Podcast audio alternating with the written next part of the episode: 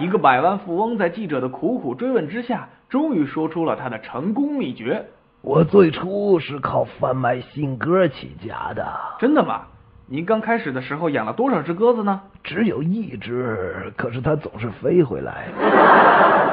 在一家古玩店里，一个顾客问道：“哎，这支左轮手枪是哪个年代的？”“呃，先生，这可是稀世珍宝啊，它是古罗马帝国时代的东西啊。”“可是，可是没听说过古罗马人有左轮手枪啊。”“正是因为没有，所以它才是稀世珍宝啊。”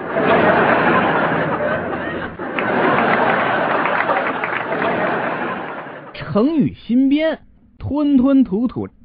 电话响了，秘书拿起听筒后，呃，却呃却却对老总说：“嗯，可能，估计，呃，是您的电话。”老总不高兴了，说：“要明晰准确，不能估计。”秘书说：“嗯，那边女的在嚷，让那个让那个老混蛋来听电话。”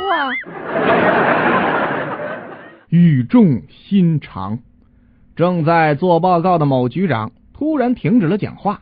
他温和耐心的说：“如果坐在中间聊天的同志们能像坐在后面玩牌的同志们那样安静的话，前面睡觉的同志们就不会受到干扰喽。